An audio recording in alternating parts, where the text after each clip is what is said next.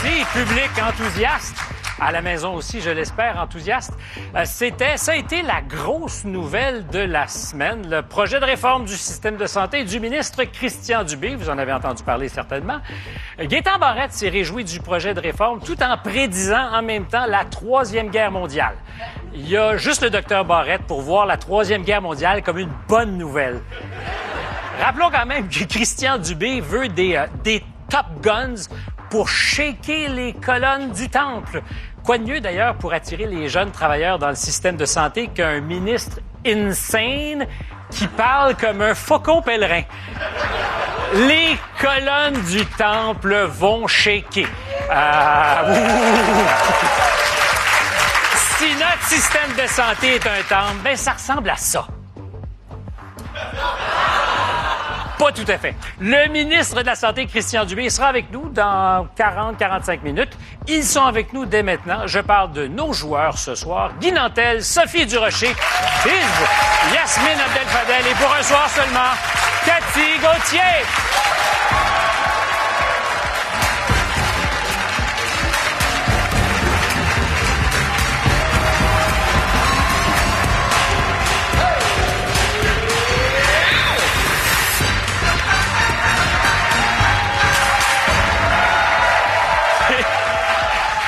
C'est triomphal. Vous êtes beau, vous êtes tout en couleur. C'est comme aussi? si vous anticipiez un peu le printemps. Merci, Ben oui. Merci, merci. Cathy, beaucoup de rendez-vous manqués cette année. Ben oui, enfin, je suis là. Merci de m'accueillir sur votre plateau. On a eu la COVID à moment donné entre Ben nous. oui. Je sais que tu as été malade. Merci. Bienvenue à bord. On se bien. retrouve dans quelques instants. Tout va bien, c'est ce qu'on te souhaite. Voici le menu de la soirée. Euh, télétravail. Doit-on forcer le retour en présentiel? Chasseurs de pédophiles, les citoyens doivent-ils jouer aux policiers? Tous les criminels sont-ils réhabilitables? Deux meurtriers, ex-détenus, en discutent avec nous en fin d'émission. Et comme toujours, parce que ben c'est le monde à l'envers, voici les sujets qu'on va pas aborder ce soir. On parlera pas de l'âge minimum pour travailler qui sera dorénavant ramené à 14 ans. Alors, il y a des exceptions pour le gardiennage, les camps de vacances et pour le ministre canadien d'Innovation, François-Philippe Champagne. Oh! Oh! Oh! C'est comme si on avait hésité à applaudir. Est-ce qu'on peut, on peut pas?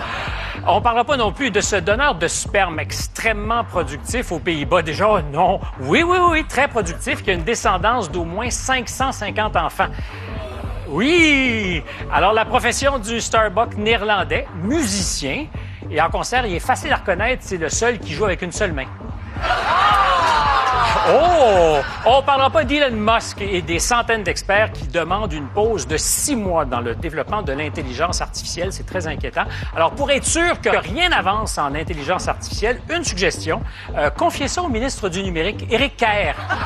Et finalement, et finalement, Finalement, oui.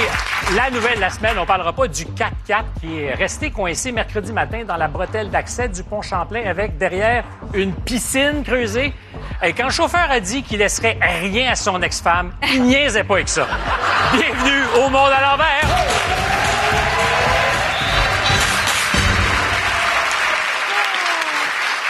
Et parce que c'est le monde à l'envers, on va commencer avec vos mondes à l'envers. Sophie, peut-être? Alors, en France, il y a une ministre, en fait, une secrétaire d'État, elle s'appelle Marlène Schiappa, une femme absolument magnifique. Elle a annoncé que la semaine prochaine, elle allait faire la une du magazine Playboy. Pardon? La une du magazine Playboy. Elle allait être habillée, mais quand même, c'est assez surprenant parce que c'est une féministe. Il n'y a pas si longtemps, elle était même ministre de l'égalité homme-femme en France. Et euh, on pourrait dire, ben vraiment, c'est vraiment, c'est le monde à l'envers. En effet, pour moi, c'est un peu le monde à l'envers. Mais son entourage a justifié ça en disant, ben si tu es féministe, tu penses que les femmes peuvent faire ce qu'elles veulent avec leur corps. Marlène a décidé de faire ce qu'elle voulait avec son corps. Mais évidemment, elle sera vêtue. Oui, elle sera vêtue d'une longue robe blanche et peut-être qu'à l'intérieur, elle va en dévoiler un petit peu. Qui sait? À l'intérieur du magazine, évidemment. Ah. oui, oui, oui. On a compris qu'elle ne voulait pas faire valoir deux arguments massus Non, en quand se même. présentant nue. Euh, ouh! Oh. Euh, Guy, Écoute, les tentatives de censure de livres dans les universités américaines, c'est mon monde à l'envers. Il semble qu'on en parle beaucoup. Ben, écoute, 2571 demandes de livres à bannir des bibliothèques. Ils ont battu le record. Écoute, il y a quand même 74% d'augmentation par rapport à l'année dernière. Et l'année dernière, c'était le record de tous les temps. Fait que t'imagines à quel point puis la censure, dans le fond, elle vient à la fois de la gauche radicale qui veut, qui a peur de tous les mots dans les livres, puis de la droite radicale qui, elle, à chaque fois qu'il y a une scène de sexe, il voit le diable partout. Et moi, je dis, ben, ne tolérons pas les intolérants, peu importe où ils logent, à gauche ou à droite. Ouais, Et, et je suis un peu, sinon beaucoup avec toi, parce que je me méfie toujours de ceux qui vont décider à ma place de ce que je dois lire ou pas. Biz, alors, triste nouvelle dans le petit village de Saint-Tubal, dans le comté de Portneuf. Il y a une petite fille cette semaine qui est morte ensevelie sous la neige en s'amusant dans un fort. On a tellement de fêtes fortes dans la neige quand on était petit. Tragédie incroyable pour la famille. Donc, euh, condoléances à la famille et au village de Saint-Tubal que j'aime, que j'aime beaucoup, qui se sort les coudes durant l'épreuve. Et c'est toujours le monde à l'envers quand ce genre de choses arrive. Finalement, Yasmine? Euh, moi, mon monde à l'envers, ce sont ces entreprises cette semaine qui ont euh, dit qu'ils allaient devoir fermer boutique parce que dorénavant, on peut pas employer des enfants de moins de 14 ans. Quand ton modèle d'affaires dépend d'une main-d'œuvre de moins de 14 ans, ben, c'est le monde à l'envers. Effectivement aussi, bien dit. Euh, Cathy, moi, j'ai l'impression que mon monde à l'envers, c'est en me préparant pour l'entrevue de découvrir que sur scène, tu es inoxydable. On a l'impression que tu es la fille qui a le plus confiance qu'on ait jamais croisée. Or, tu dis, je suis la championne canadienne de l'anxiété. Oui, je fais de l'anxiété, beaucoup d'anxiété, l'anxiété généralisée même. Mais ça se guérit pas en face d'un public, il me semble, de l'anxiété. Euh, en fait, ça me fait vraiment du bien de, de retrouver mon public. C'est ça qui m'aide à aller mieux, je dirais, ouais retrouver ton public parce que après la pandémie puis après euh, j'ai eu euh, j'ai une petite fille qui a 5 ans aujourd'hui fait que j'ai arrêté un long moment pour euh, le congé de maternité et puis après est arrivée la pandémie alors j'ai été loin de la scène pendant 5 ans et puis de retrouver la scène c'est ce qui m'a aidé à aller mieux. As-tu déjà pensé que tu pourrais faire ta vie loin de la scène? Jamais. Jamais? Non non, j'en ai besoin. au foyer, non?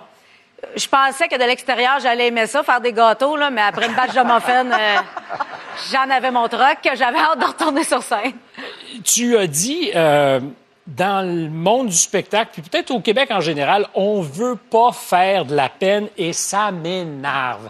Mm. Euh, comment se fait-il, selon toi? Puis à l'émission, on le vit des fois, il y a des malaises quand les gens euh, se pognent un peu entre eux, même délicatement. D'où ça vient, d'après toi, cette, cette, gêne devant ce qui crée le malaise? Ben, je sais pas, c'est parce qu'aujourd'hui, il y a un faible pourcentage de la population qui chiale, puis qu'après ça, tout, on doit s'adapter à cette euh, faible minorité. Je trouve qu'on on, je trouve qu'on se défend pas assez puis qu'on n'assume pas assez euh, nos dires. Mais il y a une différence aussi entre sur scène, je dis ce que je veux, j'ai la liberté que je veux, j'écris mes textes. Je suis pas gênée de dire ce que je pense sur scène, mais c'est sûr que une émission comme ici ce soir, je fais attention parce que là, je rentre dans le salon chez les gens, je suis invité chez les gens. Fait qu'il y a une différence de recevoir chez soi puis d'être invité chez quelqu'un. C'est vrai, c'est vrai. Tu peux te donner plus de licence quand les gens viennent te voir sur scène. Euh, mais cette idée qu'on s'écrase devant une minorité très bruyante, ouais. ça te fatigue-tu? Ça m'énerve, oui, oui. Fait que c'est pour ça que, tu sais, je trouve que dans la société, on lave plus blanc que blanc. Alors moi, dans mon spectacle, je vais euh, à fond la caisse. Oui, effectivement. Euh, oui. Je me rappelle avoir lu Sophie. Oui. T'avais beaucoup aimé. J'ai adoré son spectacle parce que justement, elle a pas peur de dire euh, ce qu'elle pense. Et euh, quand on parle de la minorité tapageuse, ben je pense que toi, tu parles à la majorité malheureusement silencieuse. Ben, pas dans ces spectacles parce qu'ils font du bruit pendant tes spectacles. ça arrive fort. Euh, c'est quoi la vie plus blanc que blanc pour toi? Euh, ben, c'est justement de se censurer, de s'auto-censurer parce qu'on veut pas faire de la peine, euh, tu sais, justement. Euh, on veut, pas faire, on veut pas faire de la peine à Jésus. Mais il n'y a pas juste Jésus, il n'y a pas juste Jésus à qui on veut pas faire de la peine. C'est les apôtres aussi. c'est les apôtres. c'est les apôtres qui parlent fort, euh, ouais. La petite gang qui, a, qui aboie plus fort. Les douze qui se tiennent avec le boss, là, c'est ça. Mais vois-tu ça plus difficile aujourd'hui que ça l'était avant? Ben c'est plus dans le micro détail aujourd'hui, à cause des réseaux sociaux puis tout ça aussitôt que tu sors un, peu. là de la ligne, euh, oui. Est-ce que tu as des avocats qui euh, repassent tes textes en disant ouf là faudrait que tu te prévois une petite poursuite? Non, parce que tu sais je, je, nomme personne, euh, je nomme tu sais aucun pan de la société, je parle de moi, c'est beaucoup d'autodérision, je ris que de moi, fait que je me demandais, est-ce que tu es plus une jeune humoriste ou d'un vieux humoriste? en tout cas, moi, j'ai été invité au Gala des Oliviers. oh, bien répondu! j'ai un droit de réplique. j'ai un droit de réplique. J'ai quand même parlé, fait parler plus de moi en n'étant pas là que toi en Ben étant oui, là. exactement. Ouais. Mais on peut pas dire que t'es de la relève non plus. Non, non, je suis pas de la relève. J'ai commencé mon premier spectacle, c'est en 2005. J'ai j'ai sorti de l'école en 1998. Euh, Mais c'est drôle parce que tu parles de censure, puis je t'ai lu dire euh, à mon deuxième spectacle, je pense, ou peut-être le troisième, Oui. j'ai pas été au bout de mes idées, j'ai essayé de plaire à tout le monde, et c'est la pire idée que j'ai jamais eue. Oui, d'essayer de, de plaire au monde, c'est la meilleure façon de passer à côté. Je pense qu'il faut, faut écrire avec son cœur, dire ce qu'on a envie de dire, puis euh, c'est de même que les gens euh, adhèrent à ce qu'on dit, parce que sinon, ça a l'air fauné, puis c'est pas authentique. Puis mon premier show, c'est pas que j'avais juste essayé de, de dimmer un peu en bon québécois, là, d'adoucir un peu le matériel. Puis à l'époque, je parlais avec, euh, c'est ça, François Avard euh, il travaillait sur mon spectacle, puis il m'avait dit, tu sais, euh, ici d'ici, là, ils ont essayé de faire un album de balade, ça n'a pas marché. Toi, tu fais du rock, continue de faire du rock. Fait que moi, j'aime ça, là, des gros solos de guitare électrique que les gens font ah! Fait que c'est ça. L'humour, ça passe par le- plein de couleurs. Dans puis- ces euh, solos de guitare électrique, je trouvais que c'était très audacieux, mais vraiment, de, de parler de ta sexualité peut-être ou pas, mais de dire, hey, c'est bizarre, j'ai plus de libido, puis je me dis que c'est un. J'ai l'impression que c'est un tabou de dire ça. Ben oui. Parce que tu peux parler de ta libido débordante, de ce que tu rêves, de toutes tes nuits d'amour, mais De dire que t'en as pas, là, c'est les, gens en reviennent pas, là, parce que ça a l'air que j'ai une face de fille comme ça. Mais t'as dû déjà aimer ça. Euh, je sais pas. Là, ça revient, là, ça revient avec le temps. Depuis que je me suis séparée, j'aime ça. Ah! Il y a peut-être une raison entre Ouais, les mais je pense que mon petit côté judéo-chrétien m'a trop longtemps, euh, je sais pas, euh, écoute, dans une euh, espèce de carcan. là. J'avais vraiment l'impression que ma mère elle rentre dans la chambre et qu'elle dit Qu'est-ce que tu fais là? Fait que là, maintenant que. Là, c'est je me suis passé. débarrassée de ça, là, ouais. Fait que là, Bon, ben, 45 ans, j'ai découvert ma sexualité. On, on a quelques minutes pour euh, explorer ça, mais sans les téléspectateurs, euh, parce que c'est le moment du sondage à bureau. Le ministre Christian Dubé, vous le savez, a annoncé cette semaine son vaste projet de réforme pour régler les éternels problèmes de santé dans notre système. Est-ce que vous y croyez? Est-ce que cette fois-ci, ça va être la bonne? Alors, je vous demande tout simplement, avez-vous confiance que la réforme du ministre Dubé va améliorer notre système de santé? Pour répondre, vous pouvez scanner le code QR à l'écran ou aller sur TVA+. Je vais présenter les résultats au ministre Dubé en entrevue un peu plus tard à l'émission. Alors, euh, autre question, vous aimez travailler à la maison avec euh, pas de pantalon, mais votre boss aimerait vous voir au bureau plus souvent, idéalement avec des pantalons. Après la pause, doit-on forcer le retour en présentiel?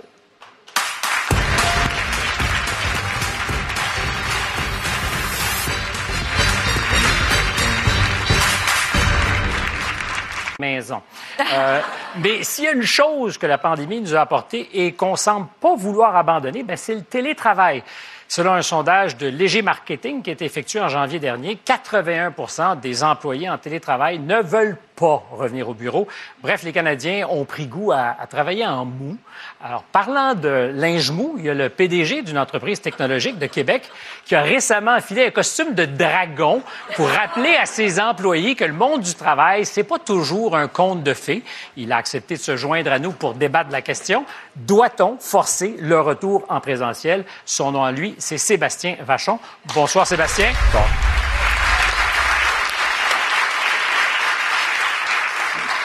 C'était pas juste un gag. Il y avait une envie de communiquer souvent à de plus jeunes employés que c'est chouette le télétravail, mais qu'il y a peut-être des risques.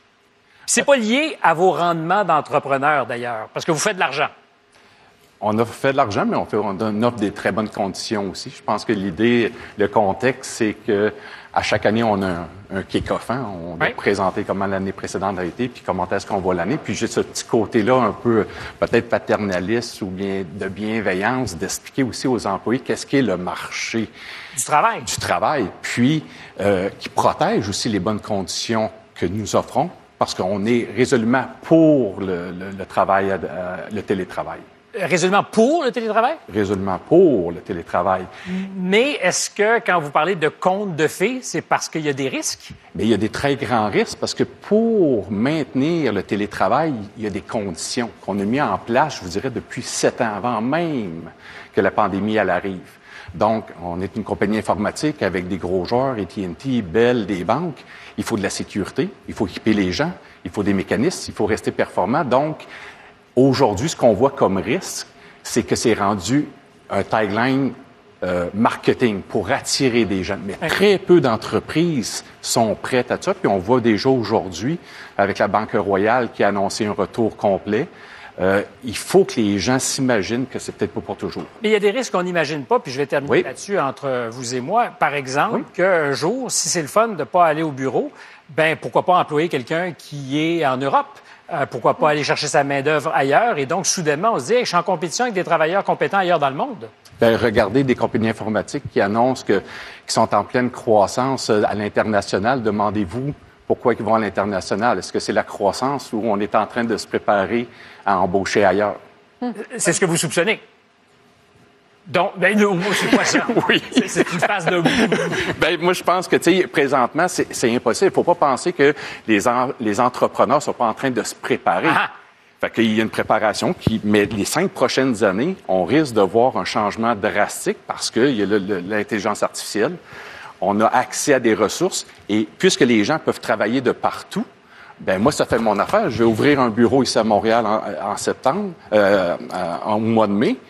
Ils vont avoir accès à 100 employés, une famille, bien que je, à cause du télétravail, mais il faut garder des lieux très vivants pour nos employés. Mais ce qui m'a surpris, c'est que vous n'avez pas vu la face de 40% de vos employés qui travaillent pour vous. Ça, c'est surprenant. Guy, toi, euh, l'idée de rentrer travailler au bureau, est-ce que ça te semble? En fait, non, mais ce qui est drôle, c'est pas dans ton cas pour précisément. moi, non, je suis obligé de travailler euh, avec le public, mais c'est parce que ce qui est drôle avec cette question-là, c'est que ça laisse aussi sous-entendre, puis de plus en plus, les sondages qu'on nous présente, ça laisse sous-entendre que l'employé a comme un choix, ou en tout cas qu'il a comme le dernier mot, alors que la réalité, ben, c'est la loi du travail, c'est le droit de gérance, puis on n'en parle jamais, tu sais. Fait que c'est sûr que l'idée, c'est pas de forcer les gens, euh, tu sais, c'est de trouver une solution mitoyenne, sauf qu'il y a des fois que dans la nature de l'entreprise, c'est obligé. Je veux dire, tu as l'esprit de cohésion, tu as l'esprit d'équipe, tu as le sentiment d'appartenance qui sont des subtilités Oui. desquelles on, on parle jamais, mais c'est pas juste ta productivité en tant qu'individu, c'est le patron de compagnie des fois qui trouve qu'il y a un avantage et c'est lui ultimement qui a le dernier mot. Il te paye, puis tu es obligé de suivre s'il décide de te forcer. Très vite, si vous disiez à vos employés, il faut vous présenter au minimum trois jours par semaine à Shop, Ben, moi, ça j'y crois pas parce que c'est un peu comme avec nos, nos enfants qu'on éduque. Moi, j'aime mieux travailler sur qu'ils comprennent l'importance de se présenter au bureau pour créer Sans cette dynamique-là. Si on les force, mais on a eu deux ans de pandémie, moi, je me suis donné trois ans pour réadapter ces nouveaux réflexes. Ça dépend de la Trois nature. ans? euh, Tout à fait, tout le temps, là, euh, oui. Sophie? Mais moi, je pense, comme disait euh, Francis Cabrel, que c'est une question d'équilibre. Donc, moi, je serais plus en faveur d'un hybride entre le télétravail et euh, le présentiel. Il y a énormément d'avantages au présentiel. L'importance de la machine à café, il y a plein de discussions qui ont lieu autour de la machine à café que tu n'as pas quand chacun est chez soi. Euh, le sentiment d'équipe, ça brise la solitude. Travailler chez soi, à la maison, là, le télétravail, c'est le fun un temps, mais on est extrêmement isolé. Et quand on travaille en présentiel, le plus important, c'est que tu vois les gens, tu les regardes dans les yeux. Et comme patron ou même comme collègue, tu es capable de savoir qui va bien et qui ne va pas bien. Et il y a beaucoup de détresse qui passerait inaperçue si on était tous en télétravail 100 du temps. Cathy, toi? Ben, moi aussi, je suis pour euh, le retour au travail.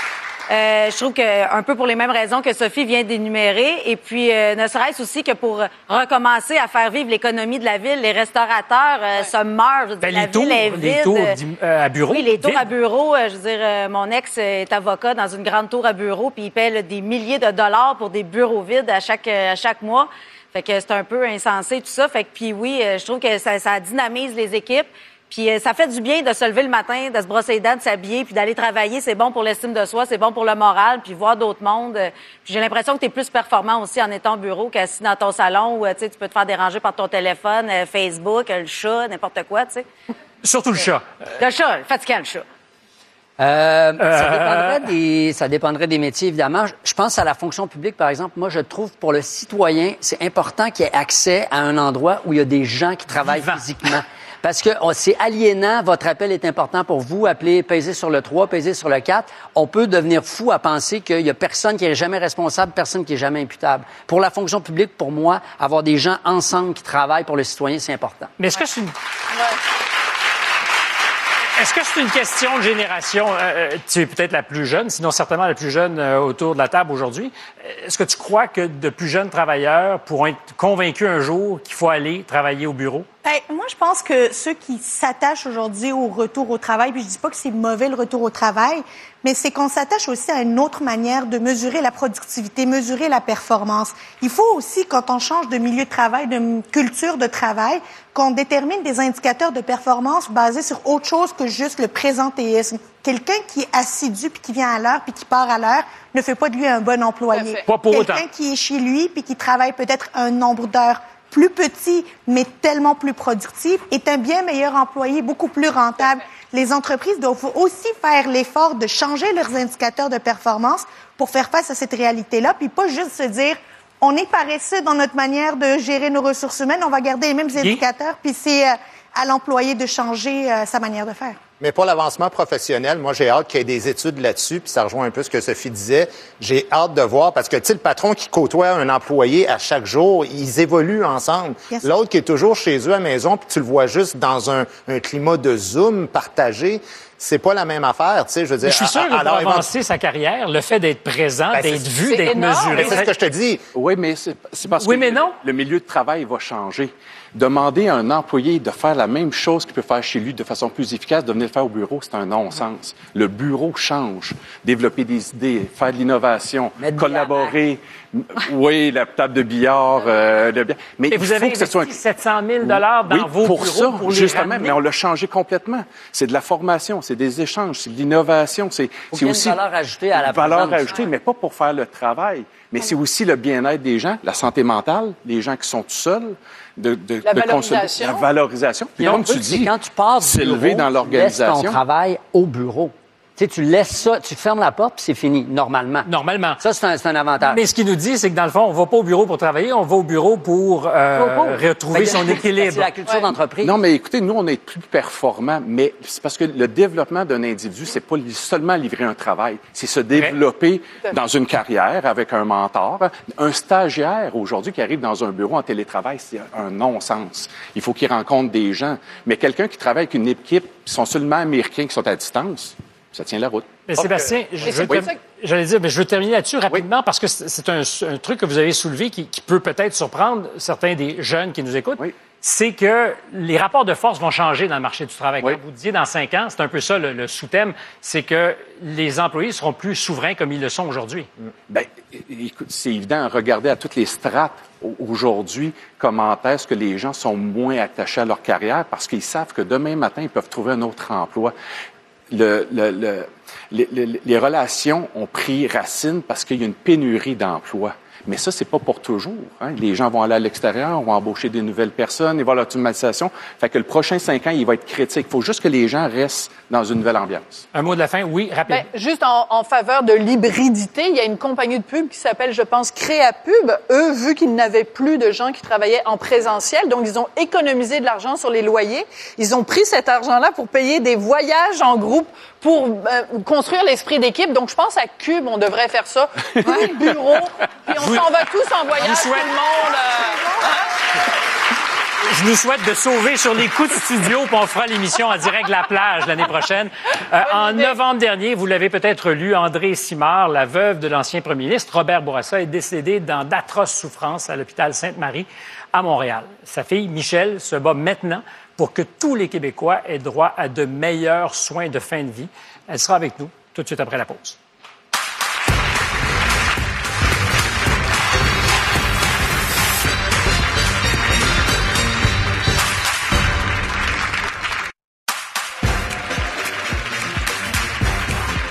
Pour participer au sondage à bureau, scannez ce code QR ou rendez-vous sur TVA. Mourir dans la dignité, c'est pas seulement avoir accès à l'aide médicale à mourir, c'est d'abord recevoir des soins palliatifs pour gérer les, les douleurs atroces qui accompagnent très souvent la fin de vie. André Simard, la veuve de l'ancien premier ministre Robert Bourassa, n'a pas eu la chance de mourir très dignement. Dans son agonie, elle a enduré de nombreuses douleurs insoutenables. Si même la veuve d'un premier ministre n'a pas droit à ce genre de soins de base, qu'en est-il pour vous ou pour moi? Ben, sa fille aujourd'hui se bat pour que tous les Québécois aient un meilleur accès à des soins palliatifs. Michel Bourassa.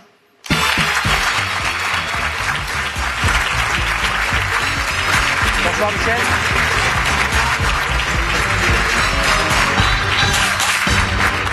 Merci d'être là d'abord. Merci de m'inviter. Euh, je sais qu'on rentre dans des zones très intimes. Euh, vous avez dit c'est la dernière fois que je parlerai publiquement de ma mère et de ce qu'elle a traversé. Euh, juste pour ceux qui n'auraient peut-être pas lu votre cri du cœur à l'époque, quand vous avez fait votre lettre ouverte, euh, je retiens moi une chose que vous avez écrite.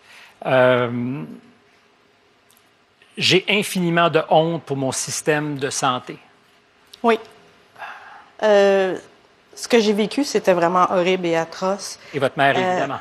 Pour ma mère et pour toute notre famille, et ça a eu un impact incroyable sur nos vies. Mais c'est la façon dont tout ça, ça s'est passé. Il y a eu un bras de fer incroyable. Il y a eu une espèce d'opacité. Il n'y avait pas moyen de faire bouger les choses pour qu'elles Bras de souffrent. fer avec le personnel? Ah oui, oui, oui, certainement. Et j'ai eu honte. Je me suis dit, je peux pas croire qu'on qu'on en est rendu là. Je peux pas croire que les Québécois vont vivre ça. là. C'est impossible. C'est insoutenable, Parce que votre mère souffrait? Infiniment. et qu'on refusait à ce moment-là De lui donner la- et à alléger ses souffrances? Ben c'est ce, à quoi elle avait droit, c'est la sédation palliative continue. C'est un droit. Euh, il y a plusieurs. La loi est assez claire. là. On a le droit de recevoir ça pour abréger les souffrances, mais euh, et puis elle n'a pas eu le droit de le recevoir à l'hôpital Sainte-Mary. Donc, vous l'avez vu de vos yeux Ah, ben oui. souffrir, agoniser. Et on oui. vous dit, à l'hôpital, nous, on tue pas nos patients. Oui. Ça voulait dire quoi? Comme Ben- si vous étiez tenté de tuer votre mère? Ben, il y a un problème de valeur ou de formation ou quelque chose comme ça. Ça se peut pas de me faire dire ça. Je veux dire, la loi est claire. Donc, ça veut dire que les employés savent pas ce que c'est que des soins palliatifs. Euh, dans les soins palliatifs, il y a une prise en charge de la famille, il y a une prise en charge du patient, il y a un plan de traitement. Tout ça, ça n'a pas été fait du tout. Puis on était pointé du doigt parce qu'on voulait qu'elle arrête de souffrir. Au point qu'on vous a même menacé presque physiquement de vous sortir de l'hôpital alors que votre mère était en train de mourir. Oui. On m'a menacé de me sortir parce que j'avais brisé le lien de confiance avec le personnel soignant. Mais j'ai dit sortez-moi. Et on a dit que vous étiez raciste aussi. aussi parce que je me suis fâchée puis euh, une infirmière je sais plus elle avait plus d'arguments elle a dit vous me parlez comme ça parce que je suis noire euh, tu es en train de vivre la pire crise de ta vie tu perds la- la- ta mère puis tu te fais dire ça c'est j'avais l'impression d'être dans un mauvais film Alors, euh, évidemment, ça peut pas euh, être l'exemple qui dit que partout ailleurs, c'est de la même façon que ça se passe, parce que j'ai vu mon père mourir dans des conditions bien meilleures dans un hôpital de Montréal. Euh, Jusqu'à quel point, aujourd'hui, vous pensez que c'est un problème de système, que c'est pas juste votre famille qui a vécu ça? Ben, c'est que suite à ma lettre, j'ai reçu tellement de commentaires et d'appui de gens. D'ailleurs, en primaire, Pierre Craig m'a appelé. Il a vécu la même chose que moi. Je veux dire, c'est, c'est, euh, c'est. Je suis sûre qu'à quelque part ici dans la salle, il y a quelqu'un qui a vécu ça. Donc, j'ai décidé que c'était terminé, qu'il fallait dénoncer. Absolument. Et vous avez euh, le hashtag Mort en silence qui est le début d'une action que vous Oui. organisez. Oui. Moi, la question que je me suis posée, je me suis dit, effectivement, si la veuve d'un premier ministre, qui est un peu le père de la, de la carte d'assurance maladie, je parle de M. Bourassa, votre père, Il est. a de la difficulté à obtenir des services, euh, si moi, j'ai pas de contact dans la vie, ça va être difficile. Ben, d'ailleurs, c'est non pertinent. Le- la femme de Robert Bourassa. C'est tout le monde. Je veux dire, dans la loi et dans l'essence qu'on a donnée à notre système de santé, la dignité est au cœur du système de santé. Vous n'avez pas senti ou vécu la dignité? Pas du tout. Puis moi, je vais me battre pour ceux qui ont moins de voix que moi. Avez-vous peur, non pas de mourir, euh, mais de ce qui précède la mort? Parce que moi, depuis cette histoire et plein d'autres, ce qui m'inquiète davantage, c'est pas tellement de mourir, quoique, euh, mais c'est d'être grabataire, d'être laissé à moi-même, puis de souffrir longtemps. Tellement, puis j'imagine que d'autres se sont posé la question dans la salle ou à la maison, l'idée de choisir l'aide à mourir le plus vite possible, à un moment donné, je me suis dit, ben oui, plutôt que de souffrir. Avez-vous peur, vous? J'ai peur, certainement que j'ai peur. Mais par contre, je crois en une mort magnifique. On est une fois, on meurt une fois. Mourir pour avoir accompagné des gens, c'est quelque chose de triste, mais de magnifique à la fois. C'est, rendre la vie. Et c'est, on peut le faire de façon magnifique, accompagné dans la douceur. Moi, je veux mourir, je veux pas avoir peur. Je veux me sentir en sécurité et je veux m'en aller là où je- il faut que je parte. Mais ce que vous avez traversé et vécu, est-ce que ça vous a Traumatisé. Et, et ça donne peur d'avoir peur, c'est-à-dire de, de se réveiller dans des circonstances où on se dit Oh, je suis là, je peux rien faire. Ben, c'est ce qui est arrivé à maman. C'est, c'est horrible. Euh, on va avoir le ministre de la Santé dans quelques instants dans ce fauteuil. Je sais qu'il vous a appelé pour s'excuser, mais c'était pas à lui de s'excuser directement. Euh, il y a eu bien des ministres. Ils sont pas responsables de tout ce qui se passe tous les jours. Est-ce que vous êtes, vous, confiante que les choses vont peut-être changer, qu'il y a une conscience? Sur Ouais. ces enjeux-là? Oui, euh, ben, d'ailleurs, euh, il y a des, des très bonnes choses, moi, je trouve, dans ce projet de loi-là. Euh, il y a une façon de- d'amener ça pour que ce soit plus en souplesse, euh, que ce soit qu'il y ait plus de mobilité dans le système avec mon, mon œil de Madame ressources humaines. Euh, il y a des bonnes choses. Puis il y a l'imputabilité des directeurs généraux aussi. Ça, pour moi, c'est important parce que dans mon cas, il y avait personne d'imputable. Ça prend des Donc, si gens. vous imputables. cherchez un responsable à qui vous pouvez dire, hey, ça s'est pas bien passé, C'est ça. Il y en a pas? Ben, en ce moment, il y a l'ombudsman, mais la fin de semaine, il n'est pas là. Puis il faut y envoyer une lettre, puis tu reçois une réponse dans 45 jours. Moi, je pense qu'il faut des équipes palliatives en tout temps dans les hôpitaux, parce qu'on meurt du lundi au dimanche, 24 heures par Et jour. pas juste à aux soins tous les- palliatifs. Exactement. Donc, dans la loi, ce que je dirais à M. Dubé, c'est euh, les, médecins de famille, sortez-les en partie des hôpitaux, ramenez-le sur le terrain pour ramener les gens à avoir des soins palliatifs à la maison ou dans, qu'ils soient plus disponibles. D'ailleurs, une statistique intéressante que j'ai comprise en, en me préparant, c'est qu'au Québec, 11 des morts se passent à la maison, alors qu'au Canada, c'est 30% dans le reste du pays, 30% parce qu'on est équipé pour mourir chez soi. Euh, oui. Et au Canada, 20 des médecins généralistes sont dans les hôpitaux. Au Québec, c'est 40. Donc, si on sort 20 des médecins, on règle le problème avec les soins palliatifs. Il y a des médecins partout dans les CLSC pour faire du bureau puis donner un support. Resterez-vous avec nous pour la suite des choses en compagnie du ministre ou vous n'êtes pas intéressé à... Ah, avec plaisir. Merci beaucoup.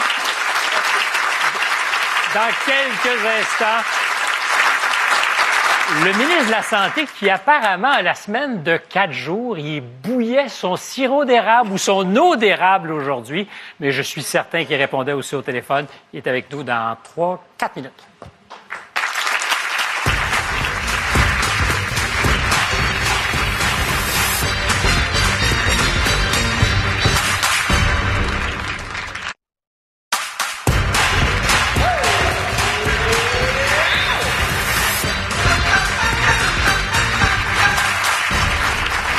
On va faire ça simple. Selon lui, notre système de santé a besoin de plus d'équipements, plus de travailleurs, probablement plus d'argent. Bref, de tout, sauf de l'opinion du docteur Barrette. Le ministre de la Santé, Christian Dubé.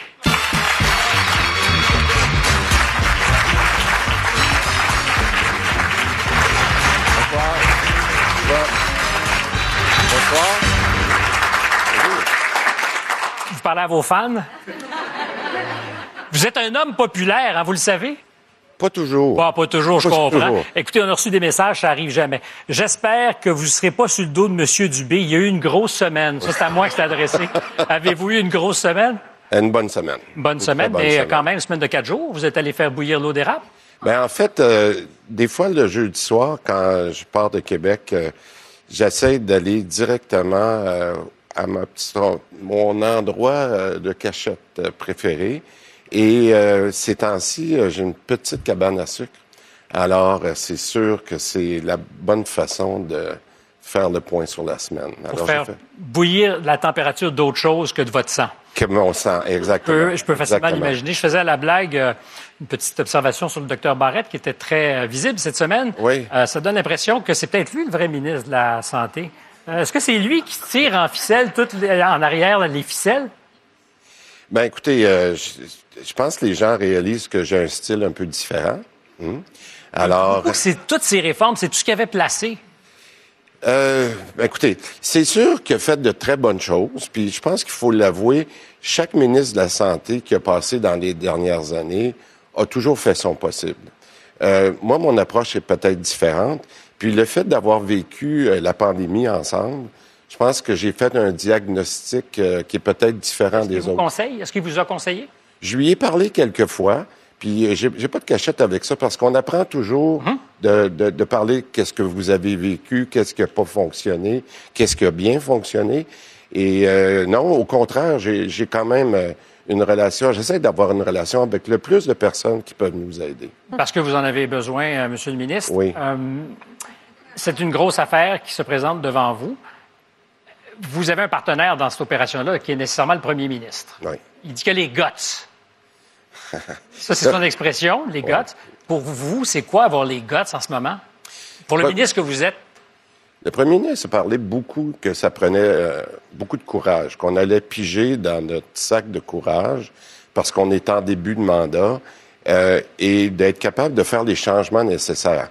Alors, on l'a dit qu'il y avait beaucoup de changements à faire, que ce soit avec les professionnels de santé, avec, euh, entre autres, avec les syndicats, avec nos, nos PDG, avec, avec tout le monde. Alors, ça, ça veut dire prendre chacune de ces parties prenantes-là puis de leur dire, ben, peut-être qu'on devrait faire autrement.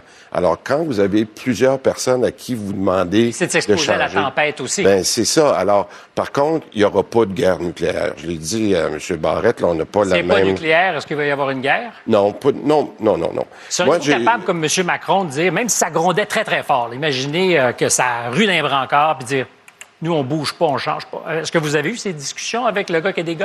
Euh, mais regardez, je vais vous donner. Euh, je vais vous donner un exemple aujourd'hui d'une très belle nouvelle que j'ai eue là. Euh, le, le Parti québécois, qui avait assez mal réagi en chambre euh, mercredi quand j'ai déposé, et hier, tout d'un coup, Paul Saint-Pierre Plamondon a dit OK, on va changer d'attitude. Ce qui est arrivé avec les oppositions cette semaine, c'est pas acceptable. Donnons-lui une chance, puis on va être Au ministre. au ministre. C'est quand même quelque chose l'opposition de changer cette, cette façon de- d'agir un peu. Parce que c'est pas un enjeu partisan, on l'espère, la tout, C'est santé. exactement ça. Alors, juste ça, qu'un parti d'opposition, aujourd'hui, deux jours après le dépôt, dise on va changer d'attitude, pour moi, c'est très encourageant. En... Bon, on peut l'applaudir certainement, ce changement d'attitude. Mais... Que j'aimerais ça qu'on ait la soirée. Moi, je vous garderai à table jusqu'à Moi, je suis pas pressé, là. Je sais que vous n'êtes pas pressé, mais vous n'êtes pas dans mon fauteuil. Euh, moi, j'ai des, j'ai des annonceurs qui payent euh, votre salaire. Euh, monsieur, Mais euh, monsieur Dubé, non, mais sérieusement. je- on rentrera pas là-dedans. Non, pas on du tout. rentrera pas Euh, là-dedans. C'était une blague. Euh, je constate que ce que vous vous apprêtez à faire avec l'agence, c'est en même temps un puissant désaveu de la capacité de gestion des services par le ministère. Parce que vous dites, et que vous avez envie de me dire oui, mais pas tout à fait. Non, non, non, non, non, non. Euh, moi, j'ai appris là, à apprécier beaucoup nos grands fonctionnaires. Quand je suis arrivé dans un moment très difficile, là, juin 2020, les Québécois avaient eu la, la première vague. On m'a présenté Madame Savoie, qui est euh, la sous-ministre. Et je dis ça parce que euh, je l'avais connue, entre autres, quand j'étais à la caisse de dépôt. Puis ce que je veux vous dire, c'est qu'on a d'excellents fonctionnaires. Oui, mais si c'était si efficace, vous ne confierez pas aujourd'hui ou confieriez pas aujourd'hui à une agence distincte la gestion de la livraison des services. Bon. Regardez, depuis 20 ans, là, il y a un monsieur Michel Clair en l'an 2000 qui a dit il faut séparer le ministère des opérations. Le fonctionnaire, il est là pour faire les orientations, pour dire c'est quoi les objectifs. Exact. Mais, mais on peut avoir des gens qui se spécialisent dans les opérations, sauf que ça prend quelqu'un qui dit voici ce que je veux. À 4h15, j'ai parlé avec Michel Clair, Ouais. longuement. Aujourd'hui, ça. Oui, aujourd'hui. OK, bon. Il me dit, il faut absolument en parler avec Dubé. Euh, c'est vrai, l'idée de l'Agence de la santé, j'y crois depuis 20 ans, je l'ai même Ben oui, suggéré. Mais oui. en même temps, quand on va l'avoir créée, il faut couper 50% des postes au ministère de la Santé. 50 Ben, parce qu'ils ne serviront plus, ces gens-là. Ben, c'est ça. Il y a beaucoup de gens en ce moment au ministère qui sont mêlés dans les opérations. Juste dans les opérations qui sont mêlées? Non, non, non. dans- Non, non, non, je, dirais pas ça, mais à un moment donné, là, après euh, 20 ans, 30 ans que la santé était conduite d'une certaine façon, je pense qu'il faut arrêter et dire qu'est-ce qui n'a pas marché durant la pandémie? C'est pour ça que je c'est pas dis- juste la pandémie. non, non, mais je vous dis, dans la pandémie, une organisation qui est, sclérosée, ça paraît. Et c'est ça qu'on a réalisé dans la pandémie. Puis regardez comment les gens étaient contents de la période de, vac- de vaccination. On a été capable de vacciner 125, 150 000 personnes par jour. Ça s'était jamais fait. On a fait les choses autrement. C'est qu'il Vous comprendrez qu'à moyen et long terme, on ne sera pas toujours en pandémie. C'est l'ordinaire du système dont on parlait avec Mme Bourassa. Oui. qui n'est pas toujours heureux. Euh, je, me- je me rappelle d'une conversation avec euh, Denis Arcan, qui est un bon observateur de la société québécoise, pas spécialiste de la santé, qui me disait le système de santé, il y a quelque chose d'un peu soviétique. Quand tu es membre du parti, ça va bien. Quand tu ne l'es pas, c'est plus difficile. Euh, Avez-vous des amis ou des membres de la famille qui, des fois, des fois vous appellent en disant euh, Christian, pourrais-tu me donner un conseil? Souvent. Souvent? Souvent. Puis C'est pas normal que ça fonctionne. Ben non, ben non. Alors, c'est pour ça que après avoir fait le diagnostic là, là, pendant la pandémie, on s'est dit, il y en a des... Moi, moi, j'ai eu la chance, j'ai travaillé en Suisse pendant quelques années, là, quand j'étais dans une autre organisation. J'ai connu qu'est-ce que c'est qu'un bon système de santé. Par rapport à nous qui n'en serait pas un tout à fait bon. ben, c'est un problème d'accès qu'on a ici. Euh, C'est un problème de qualité de service que Mme Bourassa comptait tout à l'heure. Ça n'a pas de bon sens qu'on se fasse traiter comme ça à l'hôpital. Et moi, ça, ça vient me chercher parce que je me dis, quand ça m'arrive à moi, si ça si ça arrive à ma mère ou à des gens que je connais, j'accepterai pas ça. Est-ce que ça vous inquiète quand vous pensez à, vous parlez de votre mère, elle est vivante, donc? Ma mère, elle a 90 ans, elle est dans une RPA, puis à chaque fois que j'entends des cas comme ça, je me dis, si ça arrive à ma, à ma mère, je l'accepte pas. Donc, je me fais un peu le défenseur du patient, puis c'est ça mon rôle. Et, et j'en suis absolument convaincu parce que je ne doute pas de votre bonne foi. Euh, si euh, vous aviez à dire en quoi ça vous a le plus changé, ce job, en un mot? Euh, L'écoute. J'ai beaucoup appris en, en écoutant les infirmières. J'essaie d'aller, de faire au moins un hôpital, de faire un, un CLSC au moins une fois par semaine. Puis quand on rencontre les gens sur le terrain, ils nous le disent, qu'est-ce qui va pas. Je pense que vous serez heureux des résultats du sondage. Avez-vous confiance que la réforme du ministre Dubé puisse améliorer notre système de santé? C'est quoi le cas, selon vous? 76% Wow! Wow! Deux pouces.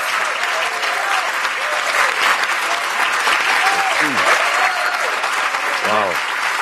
Je vous assure que vous m'avez pas donné l'impression d'être un gars qui était aux soins intensifs en ma compagnie. Non, vous non, êtes en très bonne santé. Merci. Euh, bonne fin de soirée. Euh, J'attends votre sirop d'érable avec euh, enthousiasme. Je vais retourner bouillir. J'attends ça. Après la pause, on s'intéresse à ceux qui font la chasse aux pédophiles, mais il y a une question derrière tout ça. Peut-on se faire justice soi-même? À tout de suite.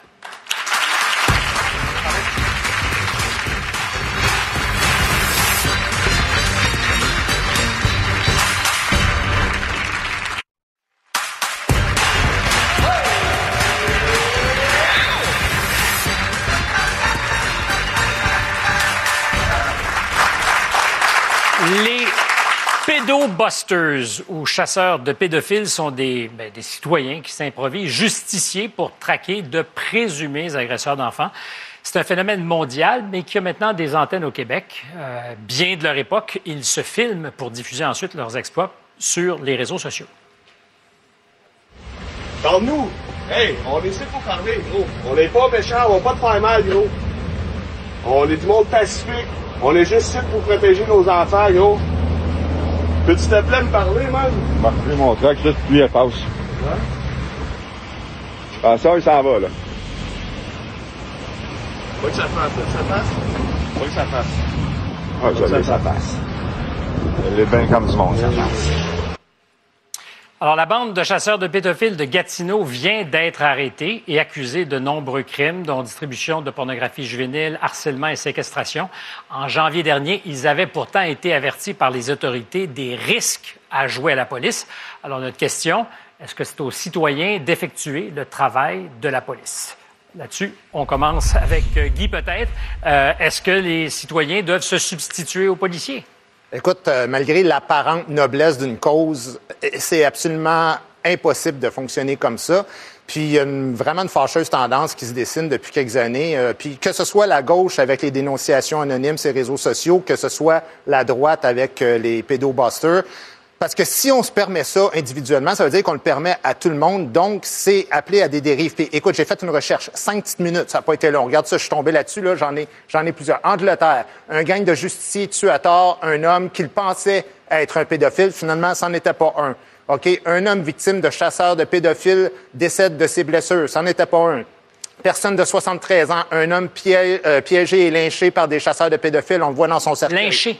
Oui, oui, oui. Aux États-Unis, en France, Le- le- le- les Pays-Bas sont en crise. Écoute, on a des institutions pour administrer la justice. Il n'y a aucune négociation possible pour moi par rapport à ces questions-là. Ton opinion, Cathy? Ben moi aussi, euh, je rejoins Guy là-dessus. Je trouve pas que c'est nécessaire de se faire justice soi-même. Tu sais, je suis pas pour les dénonciations publiques, toutes ces affaires-là, parce qu'on a un système de justice qui est en place pour ça. Là. Les pendaisons publiques, j'aime pas ça. Mais en même temps, ils leur font pas de mal, ils les battent pas, ils les tabassent pas. Puis moi, si mon enfant était victime euh, d'un pédophilie, je serais bien contente que quelqu'un le ramasse. Puis peut-être qu'il le tabasse un peu. Peut-être qu'il tabasse un peu. J'ai pas, j'ai pas vraiment de pitié pour les Yasmine, pédophiles. toi, tu es certainement autour euh, de la table avec nous, en fait de la table virtuelle, parce qu'il n'y a pas gros de table entre nous. Non. Euh, mais tu es celle qui les connaissait depuis longtemps parce que tu les suis partout dans le monde. Oui, Ah je les suis parce que euh, je suis passionnée par tout ce qui est criminologie. Puis moi, des personnes qui essaient de suivre des groupes ou des personnes qui qui vivent une déviance, ben ça m'intéresse. Donc, quand on m'en a parlé, je suis comme, ben oui, je les connais. Puis je je sais pas si à quel point euh, je pense qu'il ne faille pas protéger nos enfants collectivement. Ça prend un village pour élever un enfant, on n'arrête pas de le dire. Puis les derniers mois, là, qu'est-ce qu'on a appris? On a appris qu'il y avait de la violence sexuelle, des agressions sexuelles, de l'harcèlement sexuel dans tous nos centres de services scolaires et qu'il y avait du monde qui le savait, du monde qui était au courant et qui n'ont pas dénoncé. Il y a des enfants qui ont été agressés, personne n'a levé le petit doigt.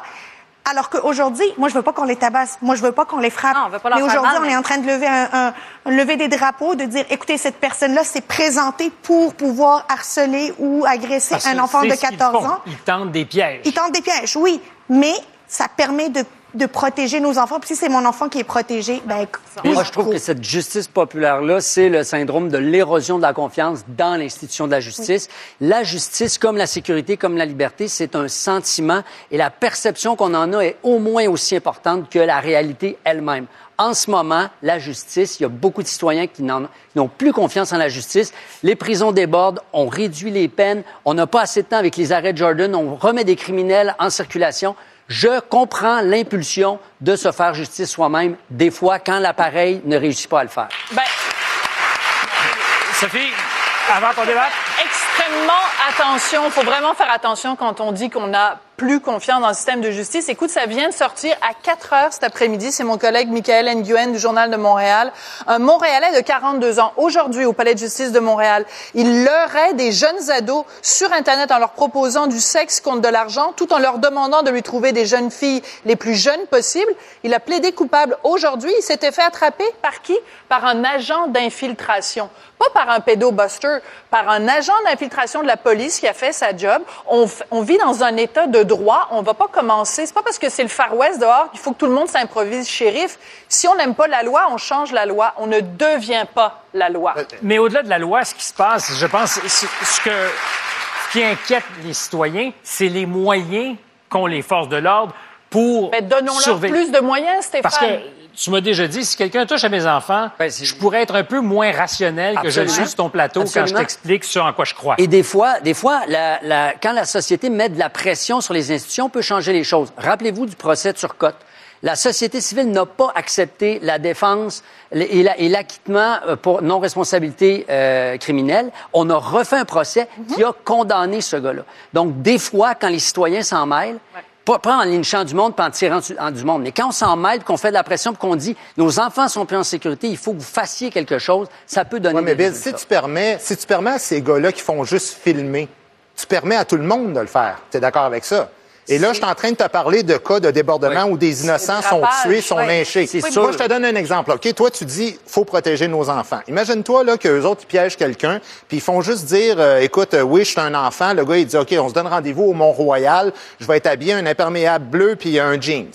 Puis ça donne qu'il y a quelqu'un qui se promène avec un imperméable bleu puis un jeans, il y a un enfant qui est là, la personne va le voir, ça va dessus, t'es-tu correct? Quand même, même qui fait juste mettre sa face, c'est pas un système de justice, c'est Joe, c'est Joe Blue qui oui, décide Non, mais de il faire ça. que, ils ont- mais ils ont aussi des, ils ont aussi des protocoles. C'est-à-dire qu'ils vont rétablir le, le contact téléphonique avec la personne, s'assurer. C'est-à-dire que Mais je, oui, je mais comprends ça, ce que c'est tu eux. Mais ça peut être n'importe qui qui On fait n'importe quoi. On On vient de le voir là-dessus. Là. Moi, je parle pas de ça. Moi, je parle juste de la question de la pédophilie. Là.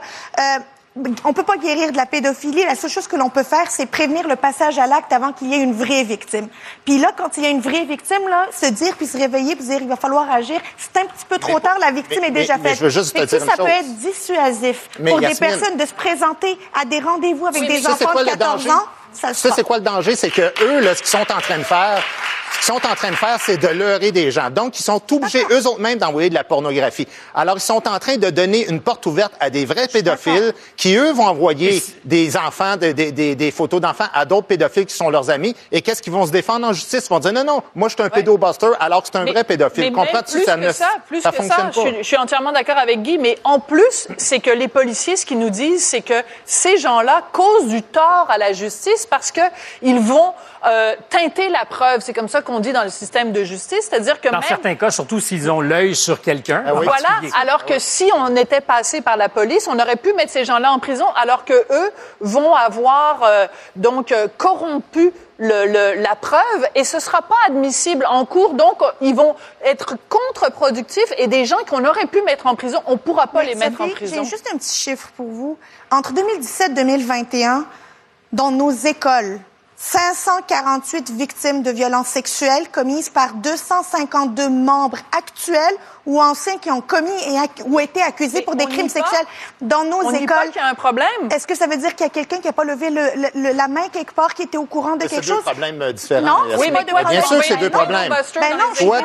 non, non, tu es en train de dire que le système de justice fonctionne mal. Non, c'est pas ça. Je ce que je suis en train de dire, c'est qu'on n'est pas capable de lever le drapeau, d'identifier des personnes qui peuvent agresser sexuellement des jeunes sans Ben, Il y a défense. des escouades La qui en arrêtent des pédophiles. Et combien il y en en arrête pas? Mais évidemment, il y en a beaucoup aurait- des pédophiles il y en aurait plus d'enfants. Arrêté un aujourd'hui J'ai envie qui a parce qu'il y a évidemment dans, dans ce genre de, de cas de figure euh, ce qu'on peut appeler la proportionnalité des peines euh, et, et de faire en sorte qu'on puisse euh, adéquatement euh, épingler quelqu'un et faire en sorte qu'il soit envoyé en prison pour ce qu'il faut et que ça, ait un effet Ça dissuasif ensuite. Ça demande beaucoup de ressources, ça. Il faut que la police fasse l'enquête, qu'elle ramasse la preuve, que le DPCP analyse la preuve. Ça prend des gens qui font ça, ça prend du personnel, ça prend des ressources. faut qu'il y ait un procès, faut qu'il y ait des procureurs, faut qu'on condamne, faut qu'on donne une peine. Après ça, on fait notre peine dans la prison ou dans la collectivité. Les prisons sont pleines, on vide. Il y a un comité qui dit, ouais, toi, t'es correct, pas de risque de récidive. Tu retournes dehors, tu récidives.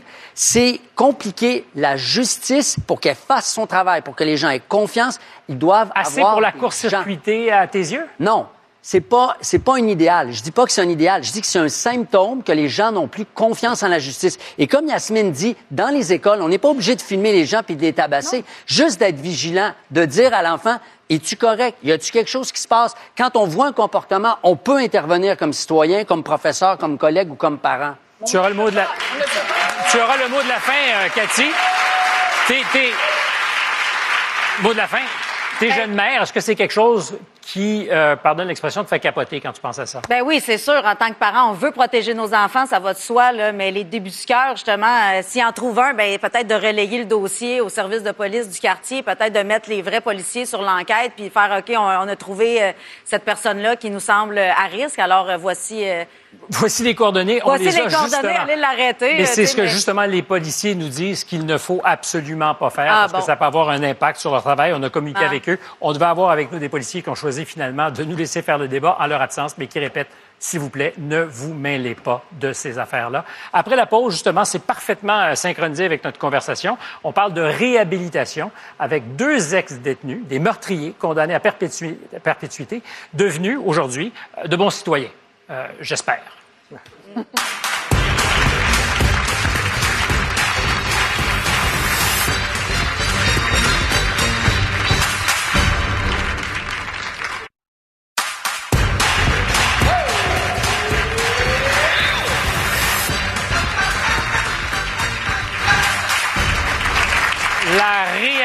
souvent, ça fonctionne, même pour des crimes très graves, comme on a pu le voir hier soir à Radio-Canada dans le documentaire de mon camarade Alain Gravel, De monstres à citoyens. Pourtant, chaque fois qu'on entend qu'un ex-détenu a commis un nouveau crime, on se demande si les criminels ne sortent pas de prison un peu trop rapidement. Avec nous, deux ex-détenus, des meurtriers condamnés à perpétuité, ont accepté de nous raconter leur histoire de réhabilitation. Daniel Benson et Michel Donne.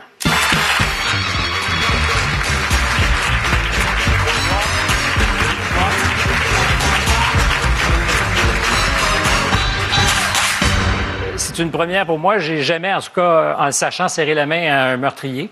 Euh, puis je le dis pas pour vous accabler, évidemment. Euh, Avez-vous déjà pensé être un monstre? Michel? Évidemment. C'est sûr que c'est- la première pensée qui nous vient lorsqu'on se réveille de, de- de ce qu'on vient de faire. là, de- de- quand on prend conscience vraiment de ce qu'on a fait et qu'on est un peu plus... On est dans une situation où on on n'est plus dans le tumulte. Là. La, la- la crise est passée. Là. Ça vient, c'est arrivé. Et là, on se réveille. Ah oui, c'est incroyable. On veut mourir. C'est- Daniel? c'est- C'est incroyable. C'est une étiquette qu'on doit porter toute notre vie parce qu'on a commis un Et geste à vos yeux irréparable. aussi? Ah oui. Moi, je- je- il y a beaucoup de gens qui m'ont pardonné mon délit. Moi, je suis pas arrivé à ça encore dans ma vie. Vous êtes deux cas de figure un peu différents euh, parce qu'on parlait tout à l'heure de se faire justice soi-même. Euh, dans votre cas, vous avez tué votre beau-père jeune qui était très violent avec votre mère. Oui. Euh, parce que c'était insoutenable. Dans votre cas, c'est un peu différent. Oui. Euh, vous avez tué votre euh, collègue avocat. Exact. Vous étiez avocat. Oui. Je ne sais pas si c'est un, un coup de rouge, vous avez vu rouge, mais vous avez... En fait, non, c'est plus un processus de, de longue haleine, là, une détérioration qui, qui avait commencé à l'adolescence et un enfermement sur moi-même et finalement plus capable de demander de l'aide, la situation en pleine crise, bang. Et vous avez tué votre associé. Je n'irai pas longtemps dans ces détails-là, mais est-ce que cet homme existe encore en vous, celui qui a pu tuer quelqu'un de sang-froid? Euh, non, c'est terminé, ça. C'est terminé. Vous l'avez Euh, maté? Écoutez, un être humain, c'est, ça peut faire n'importe quoi. Le bon, le mauvais. Moi, j'ai commis le mauvais, je sais pourquoi. Je sais qu'est-ce qui m'a amené là. Je sais où j'ai manqué. J'ai vu mes, mes, mes repères. là. Et cet homme-là n'existe plus parce que maintenant, je vis autre chose et la plus importante, c'est d'être capable de demander de l'aide. Voilà.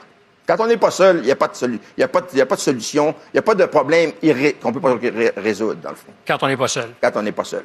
Dans vos vies, parce qu'aujourd'hui, vous aidez beaucoup d'ex-détenus, euh, c'est une statistique bizarre, je ne sais pas lequel des deux dit, j'ai travaillé avec 2000 meurtriers. Ben, je pense que moi puis Michel, on a travaillé à peu près avec le même nombre de meurtriers. Ouais. Et, et la question qui se pose, pas juste avec des meurtriers, c'est est-ce qu'on peut redevenir un bon citoyen? Parce que le système de justice dit on punit, mais on aide la réhabilitation. Ça fait partie du processus. Euh, il y a eu cette semaine un cas à Louisville. Euh, mais c'est très différent parce qu'on mélange un peu les affaires, en effet, Oui. Daniel, parce que la commission qui vous permet à vous, vous a permis à vous de recouvrer votre liberté, n'est pas la même qui s'intéresse aux gens qui souffrent de maladies mentales. Non. Et on confond. On confond. Puis, euh, vous savez, quelqu'un qui a un problème de maladie mentale, c'est quelqu'un qui a besoin de soins. Quelqu'un qui commet un crime, qui n'a pas de maladie mentale, il a besoin d'un arrêt d'agir. Donc, il faut le mettre quelque part pour qu'il réfléchisse au geste qu'il a posé. C'est pas du tout la même chose. Puis, c'est toujours une question d'évaluation du risque. Est-ce que la personne représente un risque? Si oui, on la garde enfermée. Sinon, on la libère. en, en m'intéressant à cette affaire-là, je me suis dit, le monde à l'envers cette semaine, c'est que les, les risques de récidive sont inversement proportionnels au temps qu'on passe en prison. C'est-à-dire que pour un meurtre, des crimes très graves, parce qu'on est longtemps en prison, le- les chances de récidive seront moindres, parce que vous aurez eu le temps de travailler sur vous. Une sentence vie, euh, le gars, il sort pas s'il travaille pas sur lui. C'est pas compliqué. Il y a des gars qui sont en prison, cinq, ça fait 52 ans qu'ils sont en prison. Parce qu'ils sont pas prêts. Parce qu'ils sont pas prêts à sortir. Et ils sortiront pas tant qu'ils seront pas prêts. À ce niveau-là, la commission fait un travail extraordinaire. Et les, les condamnés à perpétuité, à perpétuité qui sortent, ils sont prêts à sortir. Savez-vous qu'il y en a 2000 au Canada actuellement? Qui vont très bien, qui font du travail, qui sont dans la communauté, qui font leurs affaires? 2000 2000 personnes qui ont été condamnées. pour condamnés à perpétuité? Alors- Il doit en avoir 800 au Québec. Ce que ça signifie, par contre, c'est que si on est en prison pour moins de temps, les chances de réhabilitation ne sont pas les mêmes. Est-ce que c'est ça? Moi, je suis pas tout à fait d'accord avec ça parce que je pense pas que c'est nécessairement la longueur d'une sentence. Vous savez, quand on parle, est-ce qu'on peut réhabiliter les gens? Moi, je pense qu'on on doit poser la question différemment. Est-ce que la personne veut se réhabiliter? S'il y a une volonté de la personne, des fois, le délai peut être plus court. Alors, je vous pose la question candidement. Si je suis en dedans pour euh, 8 à 10 ans, est-ce que je peux flouer le système? Puis Oui. donner l'impression que je suis sur mon processus de Oui. réhabilitation, Oui. cocher toutes les bonnes cases, être libéré, puis faire partie du lot de ceux qui nous inquiètent quand on lit les journaux ou on ouvre notre télévision, puis on dit comment se fait qu'ils l'ont libéré? Oui, mais vous savez, la commission des libérations conditionnelles, là, eux autres, ils évaluent les gens, ils évaluent en fonction du risque que la personne représente, puis c'est pas une décision qui est prise sur le coin d'une table un matin. Là. Il y a des évaluations psychologiques, psychiatriques, il y a plein d'évaluations des programmes qui sont faits. Donc, au bout du processus, il faut que les personnes prennent une décision parce que légalement, une sentence, ça se termine quelque part. Mhm. Mais on peut jouer le système. On peut filouter un peu. Ou on peut décider carrément de ne pas jouer le système, de rien faire, aucun programme, de faire son temps plein puis de sortir. Et là, c'est dangereux. C'est clair. Les gars qui sortent en libération conditionnelle ont fait leur cheminement, ont suivi leur programme. Parfois, ils ont suivi des programmes. Donc, les plus redoutables, c'est ceux qui sortent temps plein. Parce qu'ils n'ont rien fait. Ils n'ont pas changé. Et la qualité première pour qu'un gars puisse retourner en communauté et de redevenir un, un citoyen respectueux des lois, c'est d'avoir changé. C'est d'avoir fait le changement, d'opérer le changement à l'intérieur de lui-même. Et ça, ça se fait pas tout le temps. Avec les courtes sentences. L'avez-vous senti, vous, euh, pas le jour, la minute euh, où vous avez été touché par la grâce, là, mais la période où vous avez changé? Vous Oui. n'étiez plus le gars qui avait tué son associé. Il y, a des, il y a des éléments déclencheurs, il y a des passages. Moi, je- il y en a deux, en fait. Il y a deux passages incroyables. Le premier, c'est un, un peu banal. J'étais en train de lire Les Misérables de Victor Hugo, j'ai pleuré pendant trois semaines de temps sur toute la misère du monde et sur la mienne. Et le deuxième, c'est la rencontre des bénévoles en prison, où je me suis dit, qu'est-ce qu'ils viennent faire ici, eux autres? Ils pourraient faire n'importe quoi, aller magasiner, aller au cinéma. Ils viennent me voir. C'est incroyable. Vous parlez de la misère du monde et de la vôtre. Et de la mienne. famille de la victime. la famille de la victime, la mienne. C'est toute la- l'humanité que, que- que- à- j'ai fait du mal à, un être humain qui, qui était en pleine vie, là, qui était en, en pleine, en plein élan. Alors, c'est incroyable, c'est irréparable. C'est pour ça que moi, maintenant, savez-vous ce que je fais? Je travaille dans la joie pour payer une dette irréparable. Irréparable. Irréparable. Vous allez Irréparable. mourir sachant Exactement. qu'il n'y a rien à faire. Yeah, je peux pas réparer. C'est irréparable. Et je répare d'autres personnes. Je vais d'autres, je répare pas personne. Je vais être d'autres personnes à se réparer et ça fait mon bonheur, ça. Et j'ai besoin d'être heureux, moi. Je, C'est je peux tellement pas weird d'être en face de deux gars qui ont commis quelque chose d'aussi grave, puis de comprendre qu'ils ont non seulement le droit à une deuxième chance, ils ont le droit de faire leur vie. Euh, c'est secouant. euh, parce qu'un élément dans l'équation qui est important, c'est la capacité que vous avez à vous faire une vie, qu'on arrête de vous juger. Quand est-ce que ça arrive, ça? Ben, ça, ça arrive à force, c'est l'effort puis le travail. Vous savez, on se refait, quand on sort de prison, là, moi, je suis rentré en prison à 18 ans, j'en suis sorti à 35 ans. J'ai commencé à travailler, puis où je travaillais, c'était des gens à peu près de mon âge. Lui, il a une maison, il a une voiture. Moi, j'ai pas de poêle, pas de frigère. Donc, tu pars avec des années en arrière.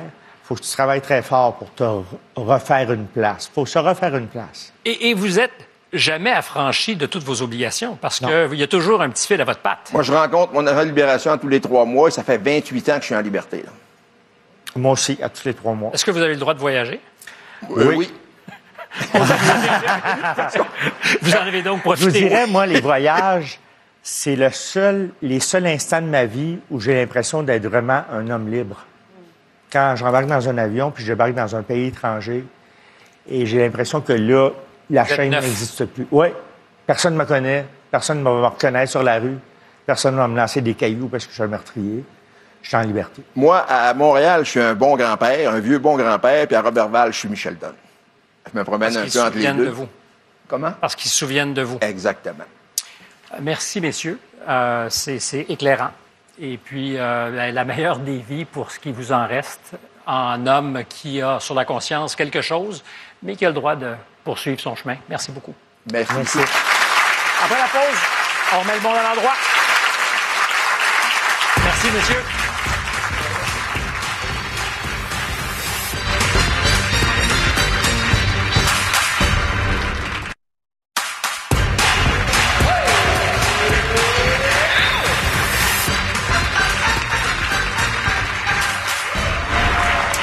C'est le temps de remettre le monde à l'endroit. Puis quand je te regarde, le monde est à l'endroit, je te trouve belle. Oh, mon Dieu! C'est comme ça. T'es donc bien gentil, C'est quoi ton pas de monde, le hein? bureau. Ça fait plaisir. Ton monde à l'endroit? Ben, mon monde à l'endroit, ça s'adresse justement à toi. Euh, où, euh, t'as gagné euh, personnalité publique euh, de l'année euh, dans le monde des médias. Moi, bravo, Stéphane. Bravo. Moi, je te félicite. Tu as remis les débats au cœur euh, de notre société. Ça, ça manquait, je trouve, au Québec. Puis euh, tu donnes la parole à des gens qui souvent euh, n'ont pas de voix, justement. Tu fais parler les gens euh, qui sont des fois, euh, tu sais, on parlait tantôt de censure, là, qui sont censurés. Toi, t'es fait parler. Et j'admire ça. C'est une grande force que tu as comme journaliste. Merci beaucoup. Félicitations. Biz! Alors, hommage à un héros anonyme. Euh, Cette semaine, il y a un vieux monsieur qui est tombé dans le- sur les rails du métro de Montréal. Il y a un jeune qui a sauté sur les, sur les rails pour aller l'aider à remonter et qui, après ça, est allé se rasseoir tranquillement sans aucune quête de gloire ni de laurier. Bravo à ce bon samaritain.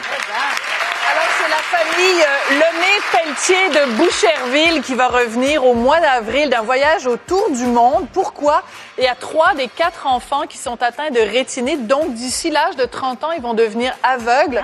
Et leurs parents ont décidé de les amener partout à travers le monde pour voir la beauté du monde avant qu'elle disparaisse. Je trouve cette histoire-là magnifique. Guy! Oui, euh, mon monde à l'endroit, c'est la saison des contraventions qui commence demain. parce que ça veut dire que le beau temps arrive, ça, mesdames et messieurs. C'est vrai! Yasmine!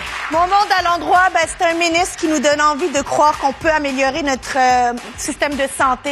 Christian Dubé, c'est mon monde à l'endroit cette semaine. Il nous a fait croire que c'était possible encore. Merci beaucoup à vous tous.